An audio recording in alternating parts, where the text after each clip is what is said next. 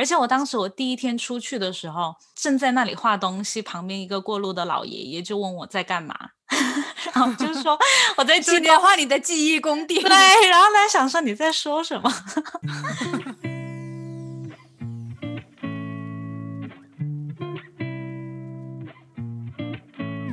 Hello，大家好，欢迎来到我们新一期的一起 B B Call，我是 Blake，我是 Bonnie。在节目开始之前呢，我先想分享一个很有趣的现象，叫做 doorway effect，就是门框效应。当你穿过一个门框的时候，有有没有会觉得经常会忘记一些事情？比如说你在卧室躺着，突然想，哎，我要去厨房喝个咖啡还是什么？走到厨房了以后，你发现啊，我来这里干什么？完全不记得了。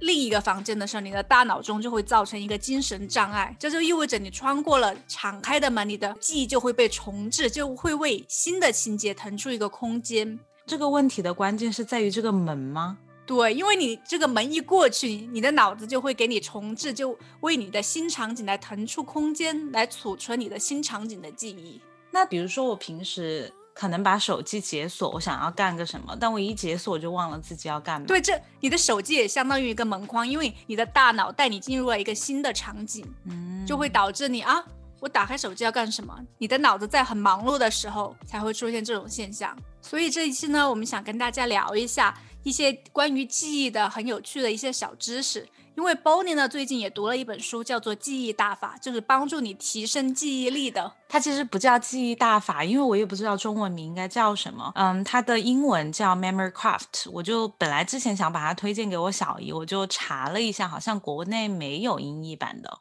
哦，那你看了以后记忆提升了吗？嗯，我可以介绍一下这本书。其实呢，我记忆力挺不好的，但是我觉得像我们现代人，就记忆力好不好也没有关系。手机上面什么都有了，你要查什么，随时上网。但是其实你会发现，如果你一直习惯性的不去努力的记东西的话，久而久之会记忆力越来越差。嗯，然后这本书他说很多人都会问他。啊，现在那么方便，为什么还要记东西？那他就会问他们，那我还需要锻炼吗？其实记忆它跟我们的肌肉一样，你是需要 build up，你是需要去锻炼它，它才会越来越好。你要不停的刺激它，要不然它可能就跟肌肉一样会萎缩。但是我最近为什么要看这本书，就是因为这个这个作家他是一个澳大利亚的作家，叫 Lin Kelly。他在写这本书的时候已经六十多岁了，他花了很长的时间来做实验，探索各种记忆的方法，因为他本身也是记忆力很差的那种。就是我们身边一般比较聪明的人，其实记忆力都挺好的，你觉不觉得？对，我也觉得，我就觉得记忆力不好，感觉整个人就觉得很蠢笨。嗯，可能也不是蠢笨，你记忆力不太好的时候，你很多东西你知识框架建立不起来。当然，很多人他们可能是天生记忆力就很好，但是我觉得就是它跟智商也是有一定必然的联系。对，我也觉得，因为我们的大脑其实就是一直在找规律嘛，你没有东西来做基石就很难。而且几年前我看了一本书，它叫《Flow》，嗯，我好像是嗯当下的幸福讲快乐的书。我本来对讲快乐的书不太感兴趣，因为我觉得中文跟英文差很远了。呃，也不是差很远，就是你如果仔细看下来，快乐的方式就是讲的我们如何从当下得到快乐。但是看这本书之前，我看是因为有一个 YouTuber 在介绍。我其实以前对讲快乐的书不太感兴趣，因为我觉得快乐它是一个很主观的东西，你怎么通过一本书，然后来讲一个大家都会认为可以得到快乐的方法？但是我觉得这本书还是有颠覆我，就是其中呢，他就给了一个非常有意思的观点，他把快乐和记忆力也联系起来了。因为他在非常开头的章节就有一个论点提醒我们说，在这个宇宙当中其实是非常混乱无序的，而且我们对这个世界还有大自然发生的绝大多数的事情都是没有影响力的，反而我们这是被影响的那一方。就是其实因为现在科技也很发达，就是我们生活这个社区很稳定。你比如说打开 Uber 点一个外卖，就是你知道它会在一定时间内送到，你你是有这个信心的。然后你去 bus 站，你知道差不多 bus 站那个站牌上面写的时间点，bus 会到。就是我们的生活其实有一定的稳定性了，就会可能给我们一种错觉，好像我们对周遭的一切都可以 control，但是其实并不是这样子的。它里面就讲到，我们人类的历史其实就是。人类与自然和人类与内心的不安感的抗争史，而且是非常被动的在寻找安全感。就比如说，我们以前会受到大型动物的攻击，所以我们就发明了猎枪。但是呢，就同时也产生了滥用枪支的威胁。那我们研发一些很有效的药物，可能治疗好了一些疾病，但是过一段时间又会有新的疾病冒出来，所以一直在很不稳定、很不安全的抗争中生存。就像现在，我们对很多现象也有科学的解释方式，像牛顿的三大定律早就有了。然后我们现在也到了外太空，虽然现在我们可了解的东西很多，但是我们没有办法，因为我们了解这个东西去改变周围一切的发生，就是这种不安感永远都在。然后它里面就举一个例子，一个流星它要撞击纽约市，然后它的这一切的发生符合我们了解的所有科学现象，就是在力学科学层面上，它都是可以很好的解释的，但是。不管我们多不希望它发生，它都不会受我们的意志影响。所以说，人类的不安全感，它其实是会一直都在的。我们没办法通过外界给我们安全感来得到一种平衡，所以我们的内心才是快不快乐的源泉。所以有些人他可能事业有成，他可能怎么怎么样，在我们看来，可能你有了那个，你就解决了你安全感的问题。但是当你到达他的位置，他可能有新的不安全感冒出来。所以说。他也没有说就是跟记忆有关系，但是我觉得你内心需要通过学习自己有一个非常清楚的认知，你要内心有足够的能力来把控你的内心世界，你才可以找到安全感。然后它是你寻找快乐的一个基石。我不知道我讲清楚没有，但是我觉得当时我看到这一段的时候还挺有感触的。就觉得你需要锻炼你的大脑，如果你一直不去理它，然后你的记忆肌肉越来越衰弱，越来越衰弱就萎缩，然后你可能对很多事情没有一个特别明确鲜明的看法，嗯，可能就会过得很混沌吧。这也是为什么后来我去一个书店，在书架上看到这一本关于记忆的书，我会想要买。以前我是可能不会不会对这种书感兴趣的。你觉得如果你记忆力好一点，你就会快乐一点吗？我是觉得你可以通过，就你以前很多东西你理解的不是特别清楚，你就觉得也没什么关系。反正如果我需要这个知识的时候，我去查一下。但是如果你可以把知识记在脑子里面，哦，就可以判断这个信息的真假。对，而且你脑子里面一直有东西在运作，你可以思考更多的东西，inside 会比较 stabilized。嗯。然后，因为这个作家他其实是做动物研究的，他在一开始就说他是一个记忆力非常差的人，然后他就差不多在五六十岁的时候决定回学校念 PhD，就是要做动物方面的研究。在这个过程中，他就从澳大利亚原始部落的一些有关动物的故事里面了解到土著社会是怎么把各种信息和知识通过口述和编成故事的形式保存下来，因为在以前他没有文字嘛。嗯，就是在很早很早以前没有文字，后来有了文字，但是他也没有一个办法可以把他东西记载下来。在那些原始部落，他就会通过记忆的方法把这些东西传承下来。他就举例说，部落里面那些长老，他一个人可以记差不多七百多种昆虫的名字。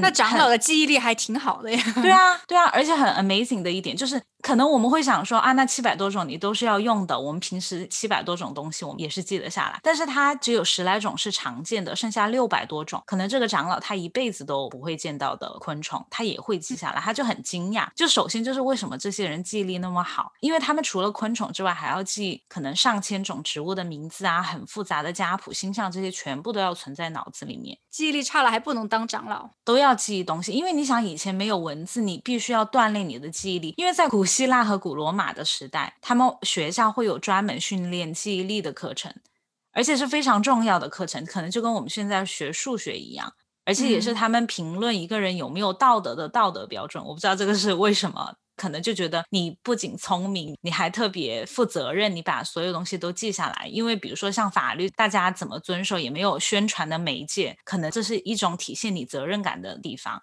你把很多东西记下来，所以它也跟你的责任感有关。而且你你们英国的 Stonehenge 你去过吗？去过。你你的感受是什么？巨石阵没什么感受，觉得好多很巨大的石头。因为她里面也提到，就是因为她老公是一个考古学家，他们去巨石阵，就是她陪她老公去考古，然后她也做一些研究，结合历史的资料，就发现其实那些世界上的神秘古迹，包括巨石阵这种有标志性的石柱，其实除了保留史前的一些遗迹啊，比如说大家在那里做祭祀啊，类似的，其实它也是一个很重要被人用来记忆的工具。但是那个上面什么都没有哎，就只有石头。它不需要有什么，嗯，有科学研究证明，就是我们人类的大脑对地理位置的记忆会比其他的好。它里面就有两种记忆方法，我看到之后我有用的，一个叫 Visual Alphabet，一个叫记忆宫殿。嗯啊，就我先讲 Visual Alphabet 吧，因为我们的记忆是你越是夸张的东西，越是动态还有颜色鲜明的东西，我们的大脑越容易记住。哦，嗯，所以他们就会在比如说 A B C D E，会给每一个字母创造一个神兽，就给它画一个神兽，比如说 unicorn 啊，就是独角兽啊，然后画的颜色很鲜明，然后你可能也会想象它的性格是什么，就每一个字母都是一个不同的，然后你再把它们编成故事，就比如说 A 干嘛了，然后。就是可能踢了 B 一脚，B 就想说你干嘛踢我？又跟 C 说什么？就是它会连成一个故事，你就会很清楚的记得这个故事线是什么。当你需要记一个东西的时候，比如说你的 shopping list，你就把那个东西放在 A，就是 A 是一个 unicorn，你想买一个豆腐，你就想象你的 unicorn 那个角。顶着那个豆腐哦，用联想记忆对联想记忆，但是你在这个过程当中，你需要创造一个你自己的 visual alphabet。当时我就试验，我就画了一个我的 visual alphabet。你是画的什么？因为我完全不了解 F1 之前，想说那我记他的那些 teams，第二天的时候我再回忆，我都记得起来。他有十个 team，我的 visual alphabet 第一个是一个蚂蚁，第二个是一个熊。我的蚂蚁就去咬那个熊的脚，然后熊就觉得很痛。虽然听起来很幼稚，因为这是一个很 private 的东西，它只是属于你的。你这个故事可以编得多荒诞、多莫名其妙都可以，只要可以帮助你记住。嗯，所以我的就是 A 那个蚂蚁是 ant 嘛，ant 就是 by 那个 bear，就是咬 bear 就是熊的脚，然后熊就觉得很痛，而且它同时也觉得很吵，因为 cicada c 一直在那里叫，因为我上面就画了一个蝉，然后蝉在那里叫的时候，同时海豚 dolphin 它就游走了，觉得这边太混乱了，我要离开这个地方。然后它在游走的时候，它的水花就溅起来，就掉下去，滴在了 elephant 一。的那个地方就变成了一个小潭水，就有个青蛙就从荷叶旁边冒出来，就想说啊，这里怎么有一滩水？然后就有个长颈鹿也把头伸下来在那里喝水。然后它在头伸下来的时候就放了一个屁，然后 giraffe 它就放了一个屁，然后就有个 honey bee 就是蜜蜂，它就被崩走了。反正就是这个故事，然后就通过它来记，就比如说 ant，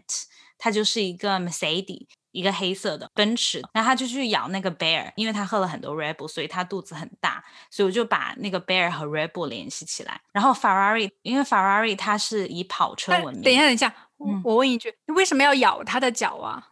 这这是你的想象，你就想把它联系起来，因为要不然一个蚂蚁和一个熊它们有什么关联？而且我画的那个位置刚好它蚂蚁在那个脚旁边，所以说我就硬逼自己这样想的。哦，因为你想，你突然想，那我第一个是 ant，第二个是什么？你就要一直想第二个是什么。但是如果你把它编成故事，你这个蚂蚁就是去咬它的脚，你就很自然的。你里面的东所有的东西都是有联动性的。对对，你要把这些字母联系起来。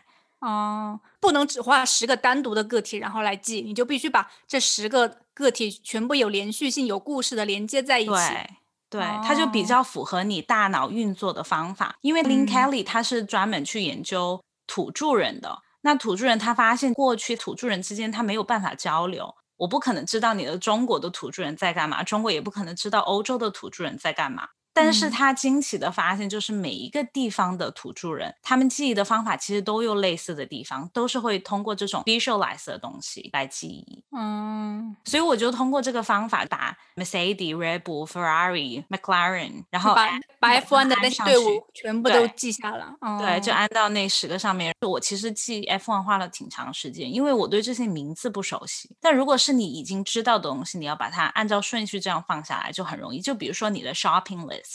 刚才我说了嘛，一个豆腐蚂蚁就想象它在那个豆腐里穿梭，就是偷吃你的豆腐。然后你要买泡菜，那个 bear 它就是一个穿了一个韩国传统服饰的熊，它就拿着一个泡菜。然后那个 cicada 就是树上的蝉，它可能就是 tissue，它被缠起来了，因为那些熊就觉得它太烦了，就把它用 tissue 缠起来。你就记得你要去超市买餐巾纸，你只是编一个故事，我过一会儿再问你，你就很清楚记得。但是如果丢几个名字给你，你可能就觉得我等会一下就忘了，就没有办法 build up 成长期记忆。对对。所以说，我觉得这个过程还挺有趣，但是你需要花挺长一个时间来想你的故事，把这个故事画出来，把它编出来。嗯，然后它还有一个我也尝试了，就是记忆宫殿，而且记忆宫殿，哎，等一下我插一句，记忆宫殿好像在电影里面经常看到，就什么一个记忆力超级好的说啊，我现在用记忆宫殿什么什么什么。对对，因为记忆宫殿它很简单，它就是通过地理的位置来帮助我们记忆。最早记载的时间是在古罗马的时候，但是世界上各个地方的土著文化都是使用类似的记忆方法。就比如说那些古代的演说家，他就会有上千个记忆宫殿，他可能就把他要讲的东西或者他要理解的东西全部放在记忆宫殿里面。他要想出什么，他就走进那个记忆宫殿。我觉得很多人可能知道澳大利亚，但是不太了解澳大利亚生活的原住民，就是在欧洲人移民开始之前。就是在这片土地上面生活的人，反正就是部落文化非常多的小部落。所以说呢，就是在欧洲人入侵之前，他们差不多当时有三百多种完全不同的语言，然后有超过六百多种方言。其实他们的文化都非常不一样，但是会把记忆宫殿里的地址编成歌来唱。然后这些歌词就会让他们联想所有他们想知道的东西，就包括动物啊、植物啊，刚才讲的那些长老记的地图、导航、家族、天文、法律，这些都是通过这些来记忆的。然后每一个记忆宫殿的地址都会举行一个仪式，比如说唱一首歌、一个故事，就是通过这种方法把知识的密码放在里面，而且你可以长期记住，因为你到了那个地方，你可能就唱一个歌、跳一个舞，就又复习了一遍。这也是为什么刚才我们讲那个 Stonehenge，就英国的那个巨石阵，它跟记忆也是有关系的。可能大家就是在一个记忆宫殿吗？对，因为你看 landscape，他到那个地方，他就把它想象成就是这块石头是记忆什么，那块石头又是什么，然后他们就围着那些石头跳一圈，把他们要记的东西唱一遍。嗯嗯，所以 Rachel 可能也跟记忆是有关系，就是仪式，古老的那些仪式。嗯，这也是为什么当初在古老的时候，他们没有纸哦，没有笔，然后没有手机，是怎么把这些信息非常准确的传递到现在？因为像那些长老的记忆宫殿，不是只有几个建筑，可能我们想象的非常简单。我家的地方到公司那几个建筑，那些长老他的记忆宫殿可能有八百公里那么长，就沿途的所有东西他都拿来帮助他记忆，而且他们可以记得整个澳大利亚的地图，就你到哪里都不会迷路。但是，你像他们这些东西要怎么传给别人？就可能我教你唱这首歌，但可能你会唱。如果我不想你进到那个领域，我不会告诉你放在里面的那些密码，你要怎么去解读，你是不会知道的。只有我觉得 OK，我允许你去你那个地方，然后我就会告诉你这个记忆宫殿它里面的内容是什么。哦，听着好神奇啊！对，很神奇。就是以前你不会把这些事情联系起来，而且你不会想象到他们会记下这么多东西。因为对于我们现代人来讲，基本上你不是去参加记忆力比赛，你不会想要去记这些东西。对，我知道欧洲有个记忆力比赛，就是给你看个城市的地图，你用你的记忆宫殿把它全部画出来，好像三四天的时间。哦，我不知道，我不知道是不是真的，但是我是在一本书里面看到的，他有提到，就是每年都有那种记忆宫殿的比赛，就比如说给你看伦敦。给你看个半个小时，然后现在把你的所有比赛选手都关在一个房子里面，你通过你的记忆宫殿把你刚才看的所有全部还原，嗯，全部画出来。我绝对相信这是真的。嗯，我这是在一个一本书里面看见的。我自己也通过这个记忆宫殿来做了实验，你记得吗？就是就我开始跟 Blake 讲的时候，我说我可以记得一百八十个国家的名字按照顺序。然后他不信，第一次你不信，真的就可以？你你让我说五个，然后我就 offer 我说说二十个，然后后来就开始乱考，然后我都答对了，当时很惊讶，那是你是我第一个惊讶到的人，我当时还挺开心的。那你后来有惊讶到其他人吗？后来也有，就是他们就一开始都对我不屑一顾，就想说怎么可能，然后就问一问，就发现我真的都可以说出来的时候，这就是记忆就信了。我可以跟大家讲一下我当时是怎么记的。因为我是完全小白，我就是看一下这个书，然后就是自己 follow 它的方法，我是按照人口的排序把这些国家的名字记出来。因为我们 lock down 嘛，当时，所以说我也不能出门，把它安在外面的地方，而且外面也很冷。我们现在是冬天，嗯，我就把它安在我的家里面。开始我第一个步骤就是找到它，其实有两百多个国家，所以说我就是从楼下入口的大厅开始算的。就我一进门，第一个国家是中国，我就想象我们的习主席 在跟我打招呼，然后就是那个那个 stairs，然后我就再继续往上面走。我就会想象印度的恒河滩在那里，然后就是第二个人口大国就是印度，在上面就到整个公寓的邮箱的区域，然后就想象 Donald Trump 站在那里，然后很想 打他，然后旁边就是就是 Building Manager 的房间办公的地方，因为第四个国家是印度尼西亚，然后就想象我印度尼西亚的朋友站在那里，因为所有的东西你在记的时候，你就是按照你听到这个国家的第一反应，我觉得其中难的地方就是你。会有很多国家你根本不认识哦，对对对，特别是很多非洲国家，非洲非常多那种我们可能平时很少听到的小国，你就要可能要去读一下关于它的资料，然后也要想办法记住这个名字。那不，我现在考考你，好你考我，我好怕，因为我好久没看了。你看我前一百吧，后面的我怕我有一点。那个按 population 来吗？对，按 population，你找一下那个 list。你找的时候再讲一下，你还可以通过音译，就比如说，嗯，再下一个是 Pakistan，再下一个是 Brazil，然后就想象一个美女站在那边穿着一个 bra。对，就是类似的。然后到家里，你可以把它把这些国家的名字放在你的床上，然后放在你的窗户，放在你的，反正按照你的顺序，你就想象你自己从楼下这样坐电梯上来，然后进房间去了小房间，然后又到走道，然后又去客厅，然后又去哪里哪里。我应该怎么考你？我说顺，我说第几个？你说国家吗？你不要考我第几个，因为我不是。我没有记它的数字，你可以给我一个国家，然后问我它的前面和后面是什么国家。哦，好，嗯，那你考前一百的哈，Syria 前面一个。等一下，我知道，我知道，Syria 前面是 Netherlands，后面是 Cambodia。哇哦，对了对了，然后再来一个，再来一个，我我就不考你前面的，前面的你可能你都记得住。Haiti，嗯，Haiti 前面是 Cuba。后面是 South Sudan，Yeah，哎，真的很厉害耶！其实，对啊。那再最后再来一个，最后再一个 Hungary，前面是 Honduras，后面是后面是什么？Honduras，Belarus，对。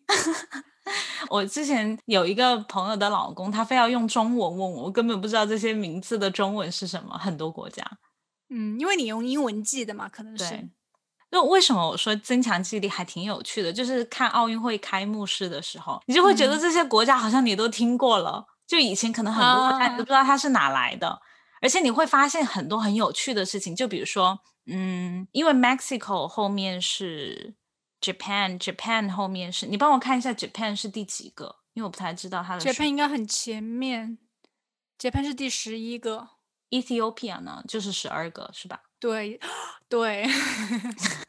然后 Ethiopia 你就知道它是非常靠前的国家，它的人口数量。我没有想到 Ethiopia 人口这么多对啊，对啊，所以当时看那个奥运会开幕式的时候，就看到 Ethiopia 根本没有什么代表参加，然后就会想说，哇，就是这么大个国家居然没有人。就是以前我不会想到这些东西，因为我根本就不知道它的人口是多少。而且我们之前不是讲那个新闻吗？好像是你还是谁，就是说印度尼西亚那么小个国家怎么怎么样，然后就马上纠正，no，这是第四大的国家，就是美国之后。就是印度尼西亚，你就会有这些奇怪的知识，但是我觉得还挺好玩的，挺有。印度尼西亚可能本身面积不大吧，但是它对，但它人口密度高，对对。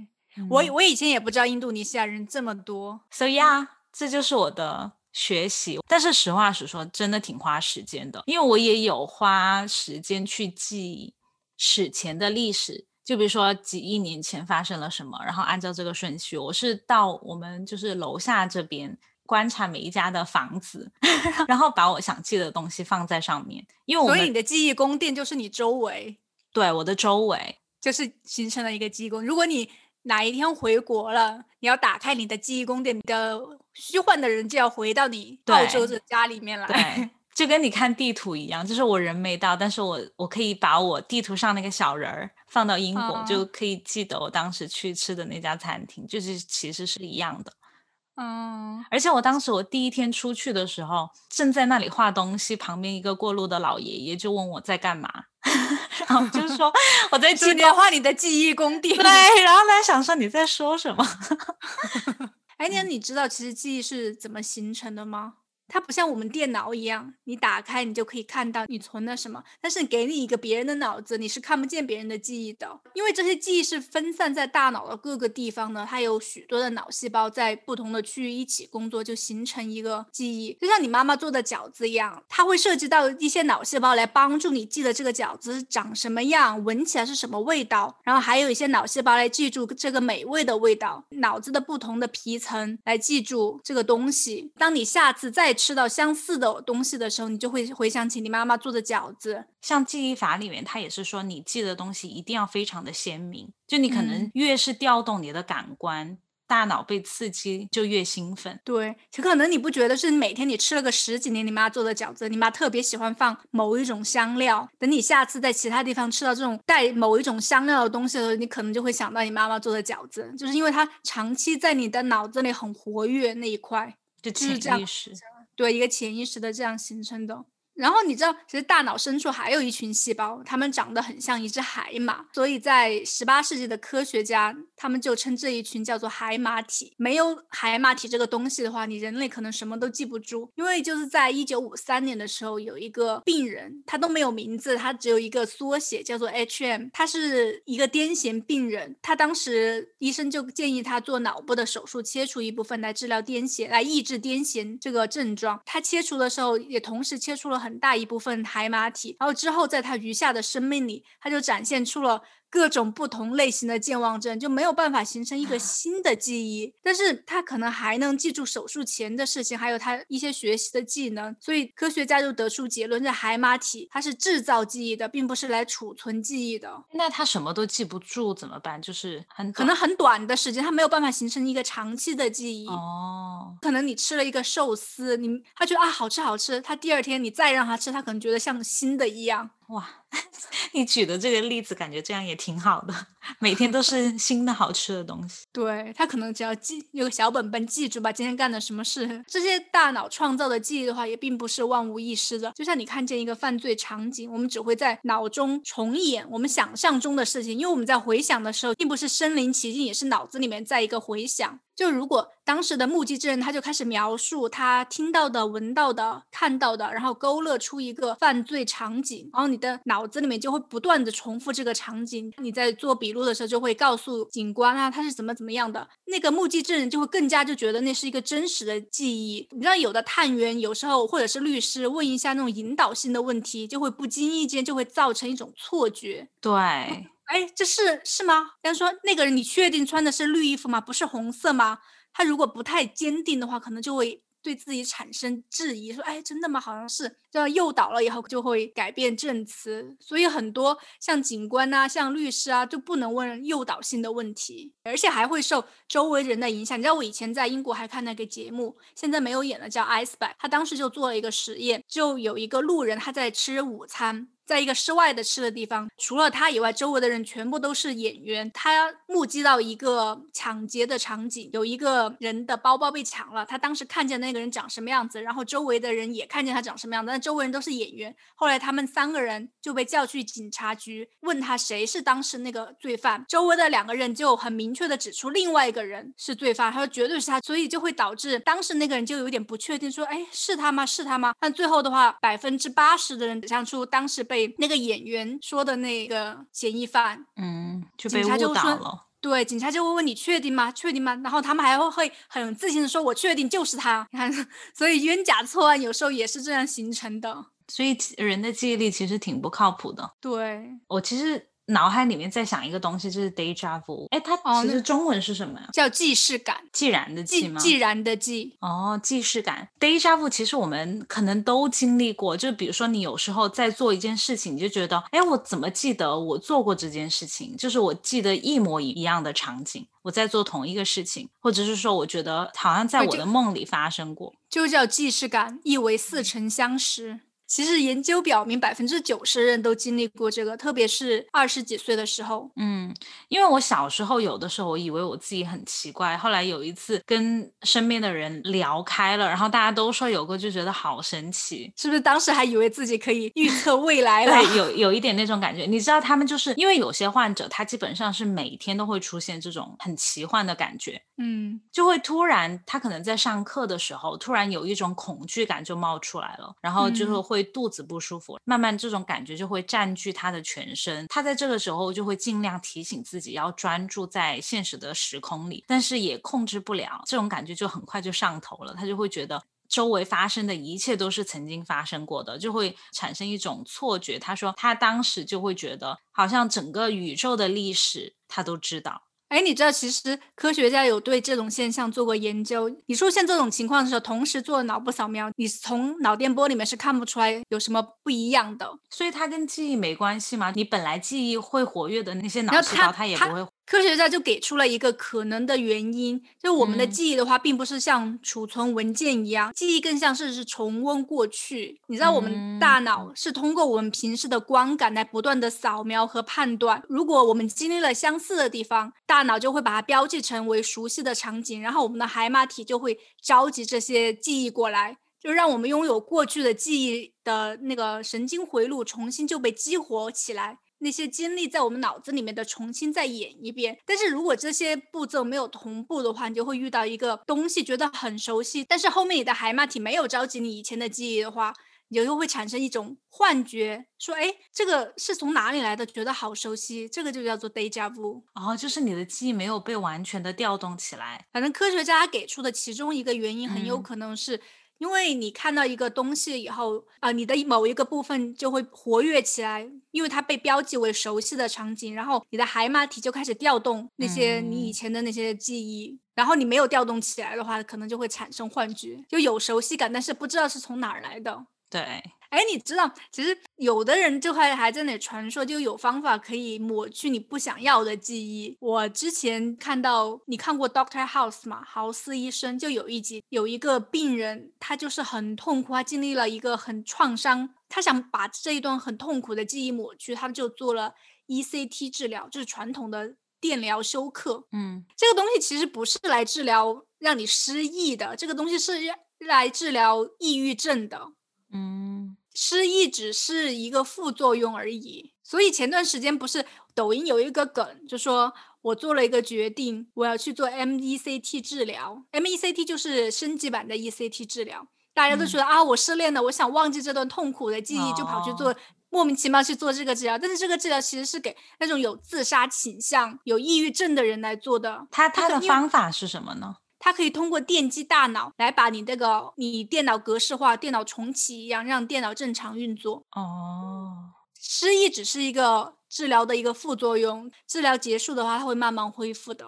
所以大家不要莫名其妙就看到网上一些段子就跑去做这个治疗，就觉得啊，我可以让自己失忆，不要那么痛苦。那这是一个口头禅还是认真的？我不知道他们是不是认真的，但是很多人都会去干这个事情。他没有抑郁症，他只是想失忆。你要失忆也不一定是你痛苦的记忆失去了，有可能是你快乐的也失去了。他又不能选择哪一段记忆可以给你抹去。哎，所以我们说了这么多，英国的 NHS 上给出了一个指引，就怎么保护我们的记忆。他给出的四条。跟大家分享一下，第一条就是要少摄取盐，因为盐会增加血压，也会增大痴呆的风险。一百克的东西如果有一点五的话，就是属于就是属于高盐的东西了。就尽量的话都还是少摄取盐。但是除了盐的话，所以平时健康饮食很重要，然后保持运动习惯，一周五天，每次不超过三十分钟，还有控制好自己的血压和血糖。